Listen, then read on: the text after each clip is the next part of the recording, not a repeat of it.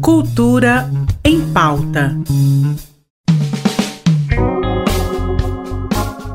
Olá, meu nome é Marcelo Alves e você está ouvindo ao Cultura em Pauta, programa diário da RBC FM, onde eu te conto todas as novidades da arte e do lazer aqui em Goiás. Claro, também a gente está em podcast. Procure tocar na melhor tocadora que você conhecer. Até sábado, dia 8, você pode conferir na Vila Cultural Cora Coralina Vídeo Arte Experimental Eu. A obra dirigida por Letícia Rossi foi feita com o apoio do Fundo de Arte e Cultura do Estado e traz uma experiência bem inovadora. O filme é projetado para passar em looping por três telas simultaneamente em volta do espectador, criando uma espécie de monóculo coletivo, onde a fotografia é substituída pelo cinema. Muito interessante, não é? Você pode assistir ao filme ou às fotografias gratuitamente das nove da manhã até as quatro da tarde. Como hoje é quinta-feira, nós temos agendada mais uma aula com o professor Givaldo. Dessa vez, o professor vem nos contar a história da Chica Machado uma negra escravizada que se tornou referência social em Niquelândia. Conta pra gente, Valdo.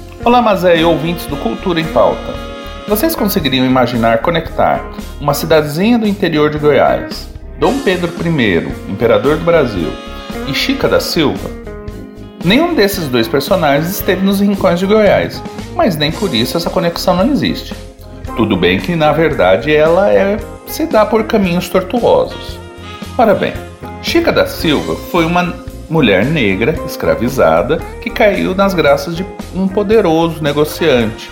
Ganhou sua alforria e passou a ser uma personagem social central no antigo Arraial do Tijuco, hoje Diamantina, em Minas Gerais. Dom Pedro I não, precisa de apresentações, não é mesmo? E de que cidadezinha goiana estamos falando? Essa é Cocal, um pequeno arraial vinculado a Niquelândia.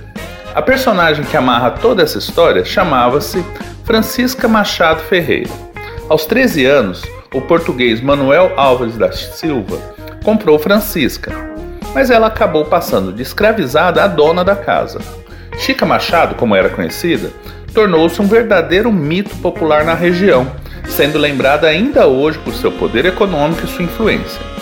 Se diz que ao entrar na igreja da vila, os negros jogavam pó de ouro aos seus pés e que ninguém, lá nos idos de 1770, fazia negócio sem consultá-la.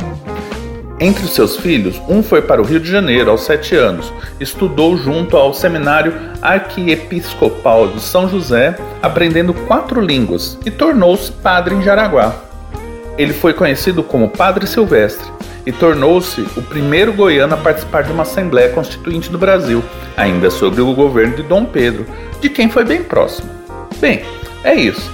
Vocês já tinham ouvido falar de Chica Machado? Um abraço e até a próxima. Muito obrigada pela sua participação, Givaldo. É um prazer enorme te receber aqui. Já fico no aguardo para a história da semana que vem.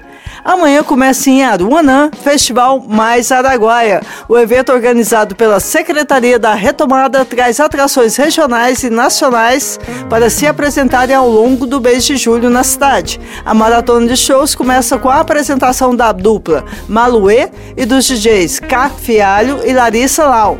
E no sábado, os músicos do dia são a Grace Carvalho, Tatal, os DJs Anne Cristine e Cá Fialho. Todas as apresentações começam às 5 da tarde. A é completamente gratuita, então não dá para perder. Até o Araguaia!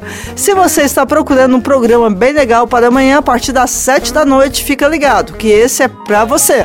O duo Burburim, formado por Larissa de Paula e Reni Cruvinel, leva o seu repertório recheado de canções brasileiras para a Prosperidade Cervejaria, que fica no Beco da Codorna, no centro, próximo ao Teatro Goiânia. O show duo conta com a participação especial do percussionista Abílio Carrascal e visita a obra de compositores de samba, música nordestina, entre outros clássicos da MPB. E por aqui eu me despeço de vocês. Dessa vez vamos ouvir a música Palpite, que é o maior sucesso da cantora Vanessa Rangel.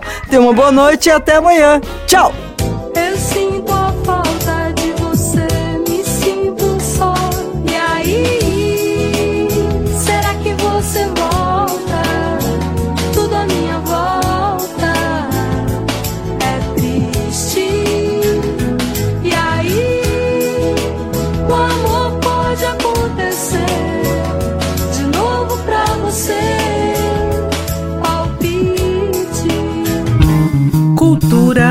Pauta.